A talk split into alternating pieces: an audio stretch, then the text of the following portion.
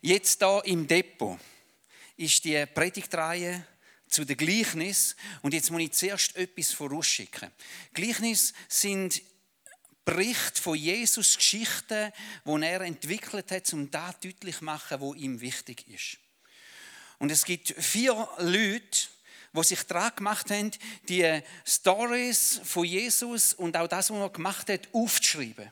Vier Leute waren die einen Bericht gemacht haben. Der Matthäus, der Markus, der Lukas und der Johannes. Und der Johannes schreibt ganz am Schluss von seinem Bericht, was für ein unmögliches Unterfangen das das war. Und er hat gesagt, wenn wir alles hätten wollen aufschreiben, wo Jesus tun und gesagt hätte, dann gäbe das äh, so eine riesige Gestell an Büchern, dass die Welt die Bücher nicht fassen würde. So sagt er es dort. Also haben die Evangelisten, wie man sagt, die Geschichten und Daten von Jesus mega zusammen komprimieren. Sie haben wirklich nur das rausgenommen, wo sie denken, das gehört zu dieser Selektion, das muss da drin sein und ganz, ganz, ganz, ganz, ganz viel haben sie müssen streichen. Und die Geschichte, die wir heute miteinander anschauen, die finde ich im Matthäus Kapitel 13, Vers 3 bis 5. 3 bis 8. So, jetzt haben wir es beieinander. Und jetzt wirst du wahrscheinlich deine Bibel nicht dabei haben. Das ist die schlechte Nachricht. Die gute Nachricht ist, du hast dein Handy mit dabei und dort hast du deine Bibel auch drauf. Und jetzt nimm doch mal dein Handy für, klapp einmal äh, so eine Bibel-App auf und suche mal die Stelle Matthäus 13, Vers 3 bis 8. Das wollen wir miteinander anschauen. Und übrigens, die genau gleiche Geschichte hat auch der Markus aufgeschrieben. In Kapitel 4, Vers 3 bis 8. Und auch der Lukas hat die genau gleiche Geschichte nochmal aufgeschrieben. Im Kapitel 8, Vers 5 bis 8. Und jetzt merkst du vielleicht schon das Erste. Wenn drei von vier Evangelisten trotz allem, was sie zusammengekürzt haben, das Gefühl hatten, diese Story muss unbedingt in die Bibel nehmen, dann ist es wahrscheinlich etwas, wo wir unbedingt miteinander anschauen sollten. Das ist das Erste. Und die Story, wo Jesus dort erzählt, du findest es, äh, wenn du das aufgeschlagen hast, die ist eigentlich ganz, ganz einfach. Er sagt, es ist ein Seemann ausgegangen und hat ausgesagt. Ich nehme an, Jesus hat da vor allem Weizenkörner äh, im Blick gehabt, wo er da ausgesagt hat. Und ich versuche jetzt mal da ein paar so Weizenkörner zu zeichnen. In meinem früheren Leben bin ich mal mit dem Leonardo da Vinci bekannt gewesen, aber man merkt das gar nicht mehr so. Äh, nein, also Spaß beiseite. Äh, ich habe schon in meinem letzten Leben nicht an die Wiedergeburt geglaubt. Äh, also nehmt das nicht so ernst. Hä? Er sagt, da ist der Mann gewesen, der ausgesagt hat. Und wenn wir heute da bei uns im Oberthurgau sehen, wenn sie im Frühling am Seien sind oder wenn sie im Herbst nochmal am Einseien sind für den Winterweizen oder so, dann ist ein Traktor vorne dran und eine Seimaschine hinten dran und da geht eigentlich nichts daneben. Nur, wenn das vor 2000 Jahren gelaufen ist, dann hast du keinen John Deere und du hast vor allem keine Sämaschine hinten dran, sondern du hast das von Hand ausgestreut. Und ich mag mich erinnern, ich bin Bub gewesen, da habe ich mal tatsächlich noch jemanden gesehen, der von Hand aus gesagt hat, oder? Und dann wirst, nimmst du einfach so Hampfleweise, oder? Und streust das umeinander. Und Jesus erzählt dort, es ist ja so gewesen, wo der Seemann ausgesät hat, ist Folgendes passiert. Ein Teil der Saat ist auf der Weg gegangen. Und der Weg ist natürlich hart, festpresst. Dort äh, verschwindet die, die Samen oder die Aussaat nicht einfach irgendwo ein bisschen zwischen den Krummen rein. Nein, dort liegt es einfach oben drauf. Und was ist passiert? Jesus sagt, es ist genau das Gleiche passiert, was du jetzt bei jeder Vogelfutterstelle kannst sehen. Vögel kommen, die finden sofort, wo es irgendwelche Körner gibt zum Bicken äh, und die fressen das weg. Schwupp, ist es weg. Und dann sagt er, ein weiterer Teil der Saat das ist aus Felsigkeit. Also da ist es so ein Felsen, gell? Und wenn es dann einen Felsen hat, so ein bisschen umeinander, dann mag es dann da manchmal so ein bisschen eine Humusschicht nachbilden. Und er sagt, da ist das gelegen. Und weil es vom umgebenden Felsen da sehr warm war, ist die Saat schnell aufgesprossen, ist aufgewachsen. Aber weil es da eben keine richtige Erde hat keine Wurzeln hat können bilden und der Schicht nur dünn war, ist es bald verdorrt und die Pflanze hat schlapp gemacht. Und sagt Jesus, der dritte Teil, ein weiterer Teil, ist eigentlich grundsätzlich auf gute Erde gekommen, aber unter ein Dornengestrüpp. Das ist das Dornengestrüpp und so. Leonardo lässt wieder grüßen. Und da ist die Saat auch aufgegangen. Aufgewachsen. Aber weil es da Dornen hat, sagt Jesus, Dornen haben sich viel schneller ausbreitet. Und auch die Pflanze hat bald einmal Hängis gemacht. Ist verdorrt und abgestorben. Und sagt Jesus, ein vierter Teil ist auf richtig guten Boden gefallen. Richtig guten und tiefen Boden. Und da ist das aufgegangen, hat angefangen Frucht zu tragen. Und zwar nicht einfach nur ein bisschen, sondern Jesus sagt, hat angefangen Frucht zu tragen, 30-fach, 60-fach und 100-fach, weil es tiefe, tiefe Wurzeln hat können schlagen. Das ist das ganze Gleichnis. Hat auch nicht viel Vers, gell? Es ist, glaube ich, fünf bis acht. Ich habe es selber herausgefunden, gell? Jetzt, was hat Jesus gemeint mit dem? Das Gute bei dem Gleichnis ist, dass es anders wie bei anderen Gleichnissen so war, dass Jesus gerade auch erklärt, was das Gleichnis bedeutet. Das macht Jesus an den wenigsten Stellen. Aber bei dem Gleichnis macht es. Und er macht es im Fall nicht nur bei Matthäus, er macht es auch bei Markus, er macht es auch bei Lukas.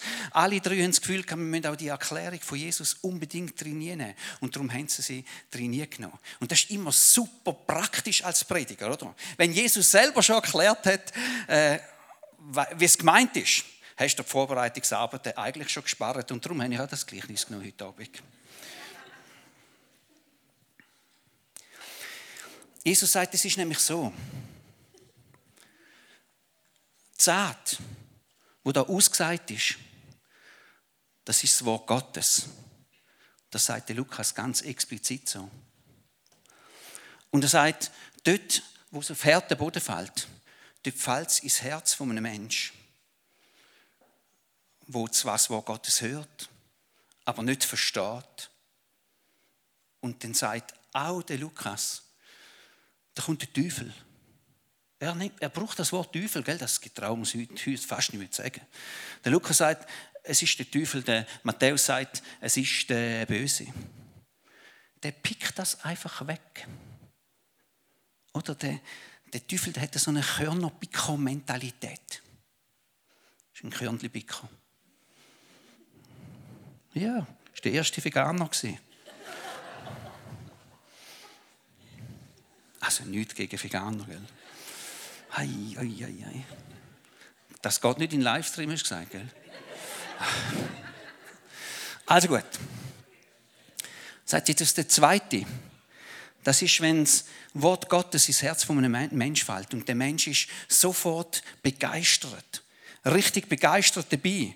Aber wenn es den Gegenwind gibt oder wenn es sogar Verfolgung gibt, sagt dort Jesus, dann knickt er bald ein, hört auf und sagt, oh nein, sorry, so habe ich es nicht gemeint, so persönlich habe ich es nicht wollen, ich lasse lieber wieder bleiben mit dem Wort Gottes. Im dritten Fall, sagt Jesus, ist es, wenn das Wort Gottes ins Herz von einem Menschen fällt. Aber die Sorgen der Welt, die aktuellen Sorgen der Welt und die Faszination vom Reichtum, genau die beiden Sachen erwähnt er. Sorgen der Welt und Faszination vom Reichtum gewinnen Oberhand und quetschen das ab. Versticken das förmlich, was da könnte werden. Und das vierte sagt er, Das ist ein Wort Gottes ins Herz von einem Menschen fällt, wo bereit ist, sagt dort Menschen, die das Wort Gottes hören und verstehen. Dann wächst das an, gewinnt Wurzeln, schlägt Frucht. Und das muss man mal einem Wirtschaftsfachmann sagen, der sagt, hey, ich kann etwas für 30-fach, ich kann etwas für 60-fach, ich kann etwas für 100-fach. Das ist richtig, richtig fette Beute da. Und du merkst schnell, es geht eigentlich um zwei Sachen. Die Saat, die da ausgesät wird, das ist das Wort Gottes.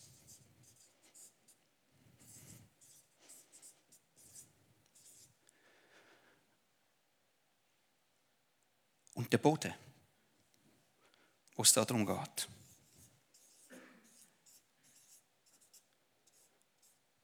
Das ist das Herz. Das ist dein Herz. Und das ist mein Herz. Und du merkst in dem ganzen Gleichnis, geht es nur um die Kraft vom Wort Gottes. Und es geht ums Herz. Um dein Herz und um mein Herz. Es geht darum, wie dein Herz beschaffen ist. Es geht darum, wie mein Herz beschaffen ist. Es geht darum, ob das Wort Gottes in deinem Herz kann Wurzeln fassen oder ob es in meinem Wort, in meinem Herz kann Wurzeln fassen.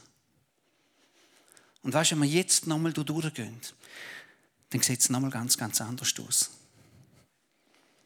Wie wird denn das Herz von Menschen hart? Bin letztens mit einem Siebenjährigen im Auto. Gewesen. Dann hat er mich gefragt, ich bin von Beruf und ich gesagt, ich bin Pfarrer. Und dann hat er gesagt, ja, aber die Geschichten der Bibel, das sind ja alles Märchen. Sagt mir ein Siebenjähriger. Hey, du musst einem Kind nur genug lang sagen, dass das alles keine Relevanz hat. Und es passiert ganz automatisch, dass sein Herz hart wird. Und ich habe Hoffnung für den Siebenjährigen, weil er hat Fragen gestellt. Aber ja, sein Herz hat Tendenz zum Verhärten. Dann gibt es andere Menschen, die haben schwierige Erfahrungen gemacht mit Christen. Und ihr Herz ist darüber hart geworden. Hat man vor einer Weile jemand gesagt, weißt, ich bin so enttäuscht von Christen dem Augenblick hat man Gott den Geistesblitz gegeben. Und ich gesagt, oh ja, ich auch. Ich auch. Ich auch. Leck bin ich enttäuscht von Christen. Da muss nicht zwingend dein Herz hart machen. Enttäuscht werden von Christen. Enttäuscht heisst ja nur, ich habe mich vorher enttäuscht. Aber ja, enttäuscht sein von Christen kann wirklich das Leben, das Herz von Menschen hart machen. Dem felsigen Boden, wo schnell aufgeht. Menschen, die sich begeistern lassen, lesen in der Bibel, sind das um einen Gottesdienst wie heute Abend und denken, genau, das will ich, das ist es. Und dann gibt es Widerstand. Und wir leben da ja nicht in einem Land, wo du jeden Augenblick musst rechnen dass irgendwie keine Polizei da reinkommt und uns verhaftet und uns irgendwie in einem Keller einsperrt für die nächsten 35 äh, Jahre. Nein, das nicht. In unserer Gegend da ist es viel, viel, viel subtiler. Da ist es vielleicht manchmal ein, äh, ein, ein mitleidiges Lächeln. Boah, das kann treffen. Das kann wehtun. Oder mag mich erinnern, ich habe mit einem Pfarrer, mit einem Pfarrer vor einer Weile geredet. Und dann habe ihm gesagt, ich glaube das Evangelium von Jesus. Und er hat mich angeschaut, wie, wenn ich irgend vom Maß käme. Gell? Und dann hat er äh, nach einer Weile gesagt, ja, ja, äh, dort bin ich auch mal gewesen. Und du hast gemerkt, er hat eigentlich sagen, ja, du wirst dann schon erwachsen. Also Gott, ich bin 57, weißt du, also jetzt solltest du langsam erwachsen sein. Aber du hast gemerkt, er denkt, ah ja. Und das kann ins Herz einstechen. Leute, die einem explizit nicht möchten Grüezi sagen oder die sagen, oh nein, das ist ein Christ, boah, aus davor, das kann wehtun, das ist vielleicht die Art von Christenverfolgung. Oder mal anstehen und etwas sagen, wo unpopulär, wo unpopulär ist. Dann wird es richtig schwierig. Oder bist unterwegs, und jetzt will ich es nochmal sagen, die Sorgen der Welt und äh, die Faszination vom Reichtum. Ich glaube, das trifft die Schweizer äh, mit dein Herz. Oder? In einer Gesellschaft, wie wir sie haben, sind wir nicht in Afrika, oder? Und müssen uns darum sorgen, ob wir verhungern weil einfach die Nahrungsmittel so knapp oder so teuer geworden sind. Wir sind auch nicht in Afrika irgendwo und müssen das Gefühl haben, hey, unsere Regierung ist so korrupt, dass sie nicht weiß, äh, wie nicht Schlag wird kommen. Nein, das sind nicht. Bei uns ist es äh, vielleicht ein bisschen anders, die Sorgen der Welt. Die typischen Sorgen der Welt da sind, hey, was ist mit meiner Krankenkassenprämie? Oder? Äh, wie geht das mit den Corona-Massnahmen weiter? Oder noch viel, viel subtiler und näher wenn ich da ankomme, wird man mich cool finden oder mindestens annehmen. Werde ich dazugehören? Werde ich in sein? Wie wirke ich? Und wenn du eine Frau bist, vielleicht noch stärker sogar, hey, wie sehe ich aus? Stimmt das alles? Das können Sorgen sein, die unheimlich anfangen fressen können. Oder Faszination vom Reichtum. Hey, wir wohnen in einem der reichsten Länder der Welt. Und die Faszination vom Reichtum ist dermaßen groß, dass Menschen nicht in der Lage sind, einen Teil von ihrem Geld wegzugeben und nicht für sich selber zu brauchen. Habe vorhin eine Weile mit jemandem geredet, der gesagt hat, ah, gehörst, bist du auch Pfarrer von so einer Kirche, wo man 10% abgeben muss? habe ich gesagt, nein, ich bin nicht Pfarrer von einer Kirche, wo man 10% abgeben muss. Ich bin Pfarrer von einer Kirche, die tatsächlich von Spenden lebt. Aber wer was spendet, ist mir eigentlich äh, gleich und frage auch nicht nach. Und dann habe ich zurückgefragt und gesagt, hey, weißt du was? wenn du nicht in der Lage bist, 10% von deinem Vermögen nicht für dich selber zu brauchen, dann bist du ein Sklave vom, vom Geld. Ich, dort noch, äh, wir sind dort gerade Zürich und gesagt, hey, werf 10% von deinem Geld in die Limit. Ist mir egal. Aber brauch es einfach nicht für dich selber. Du wirst merken, du kannst die Faszination vom Reichtum nur brechen, wenn du von deinem Geld weggibst. Und da hinten der Bereich der Frucht. Und auf das zählt Jesus hin. Und das wünscht er sich für dich und das wünscht er sich, dich, sich für mich. Dass unser Leben, dass aus unserem Leben etwas entsteht, wo Frucht gibt, wo weit über unser Leben ausragt, wo Bedeutung hat. Und Frucht kann ganz, ganz unterschiedlich äh, aussehen. Ein Bekannter von mir, der, der tut mit anderen zusammen äh, Geld sammeln für Afrika, zum Korruption in Afrika äh, zurückzudämmen. Und einer von denen, und das sind die richtig Reichen, einer von denen, der dort dabei ist, äh, der ist bereit, jedes Jahr 300 Millionen zu spenden, zum Korruption in Afrika zurückzudämmen. Und es wird Frucht daraus entstehen. Kann aber auch ganz viel, viel unauffälliger sein. Ich hatte vor vier Wochen eine Klassenzusammenkunft von meiner Sekundarschulzeit. Und auf dem Heimweg habe ich eine Klassenkollegin mitgenommen, mit der bin ich tatsächlich schon in den Kindergarten gegangen, in die Unterstufe, die Mittelstufe und in die Sekundarschule. Und wir haben uns seit langem, langem, langem wieder mal gesehen. Und dann hat sie gesagt, hey, kannst du mich nicht mitnehmen bis auf Weinfelden? Und das habe ich auch gemacht. Und dann auf dem Weg dorthin äh, hat sie erzählt, dass sie sehr unter Depressionen leidet. Und dann hat sie etwas anderes gesagt. Sie hat gesagt, hey, ich habe das Gefühl, äh, die halbe Kindheit habe ich bei euch daheim verbracht. Sie war gerade unser Nachbarskind. Und diese Mami, die hat doch einmal Geschichten erzählt, Geschichten aus der Bibel. Und ich weiß gar nicht mehr genau, wie die Geschichten alle gegangen sind. Aber eins ist mir geblieben. Es hat uns beigebracht, dass man Gott vertrauen kann. Und ich weiß, weil es deine Mami gesagt hat, dass Gott mich liebt. Ich bin im Auto gesessen und ich habe gestaunt über diese Frucht. Weißt du, weil meine Mami ist, jetzt gerade kürzlich ist es 47 Jahre her, dass sie gestorben ist. Und es wirkt immer noch nach. Es wirkt immer noch nach. Und wenn du in deinem Leben und jetzt in deinem Herzen eine Sehnsucht spürst, dass da kann Frucht entstehen dann bist du wahrscheinlich vor der Frage und sagst, hey, und wie kann das ganz, ganz praktisch passieren? Und ich möchte dazu eine kleine weitere Skizze machen.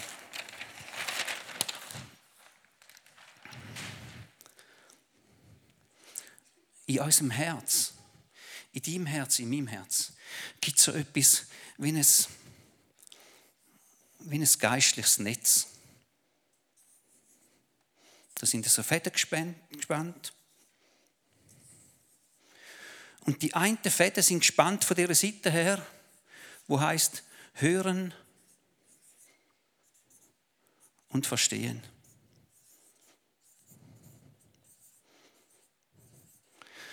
Immer wenn du etwas hörst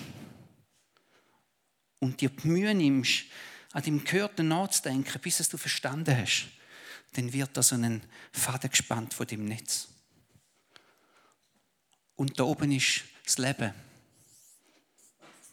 Oder eben, dass man lebt. Dass man etwas ganz Konkretes tut.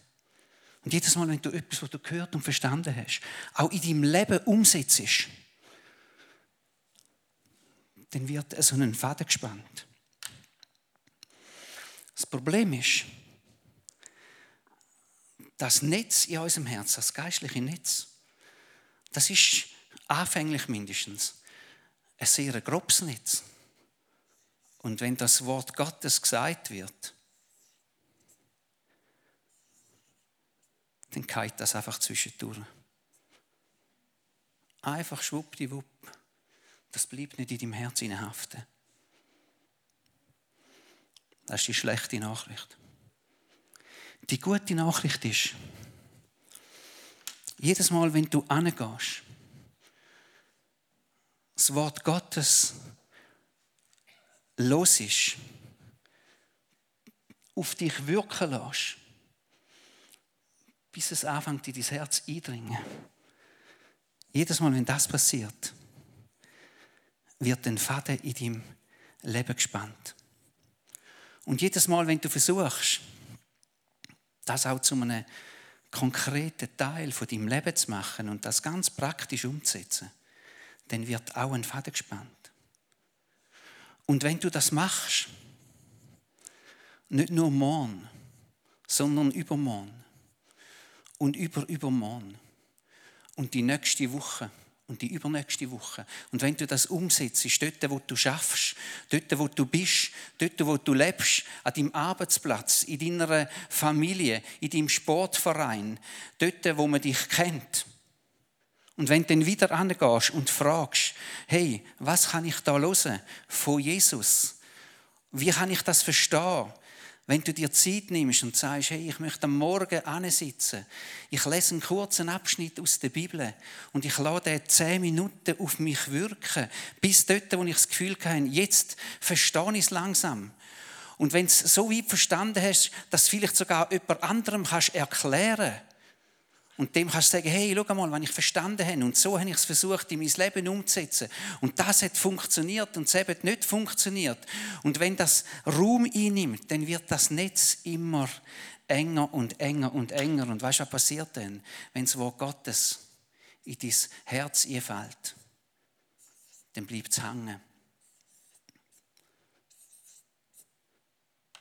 Fängt an anwachsen. Bringt Frucht. Und wenn ich mir wünsche für mein eigenes Leben und wenn ich mir wünsche für dein Leben ist, dass man auch 47 Jahre nach meinem Tod, nach deinem Tod, noch eine Frucht von dem erkennen, wo da entstanden ist.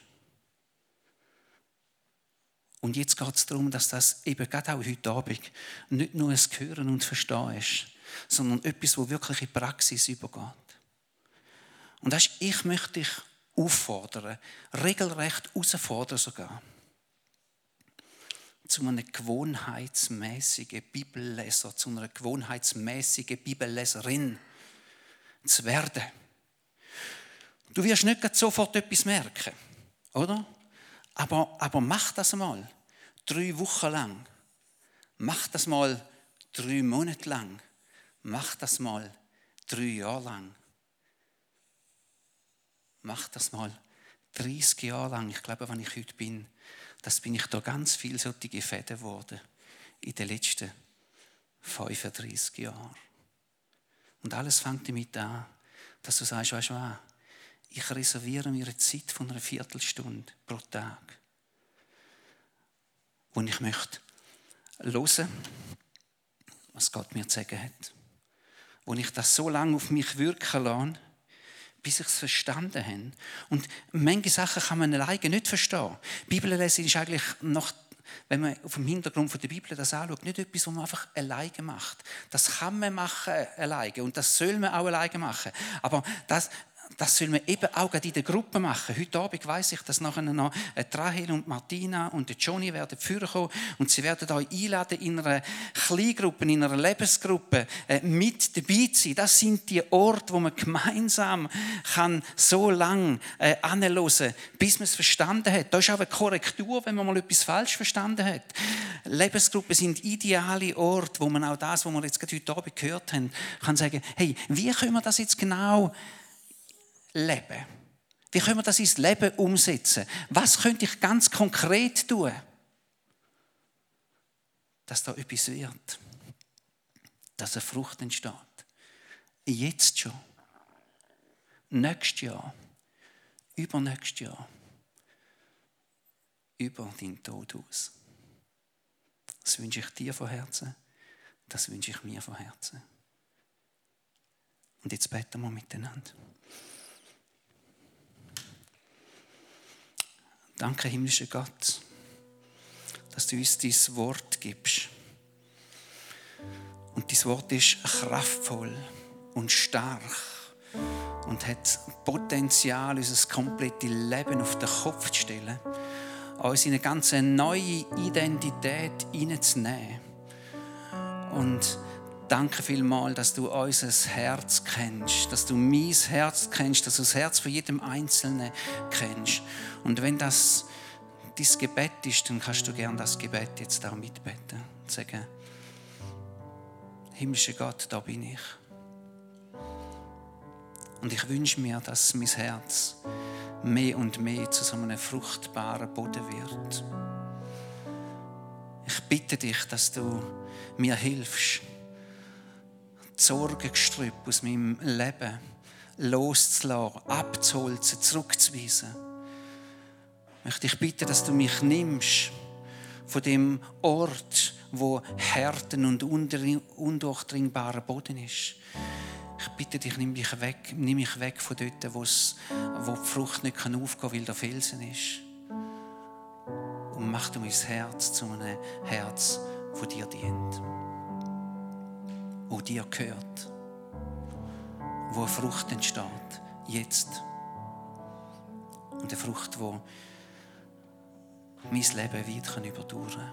Danke viel, viel mal. Amen. An einer Stelle und das zum Schluss. 2. Timotheus 3, Vers 16 sagt Paulus, das Wort Gottes das ist durch den Heiligen Geist inspiriert, gekucht, angekucht. Das ist das Wort, das dort steht. Geist gehaucht. Und wenn du eine Bibel vor dir hast, ganz egal, ob es auf einem App ist oder ausdruckt, dann, dann musst du das einmal vergegenwärtigen. Das ist quasi verfestigt, druckte Geist Gottes. Und wenn du so eine Bibel aufschlägst oder wenn du die Bibel-App aufschlägst, dann passiert Folgendes. Da wird der verfestigte Geist Gottes plötzlich wieder lebendig und weit dir entgegen.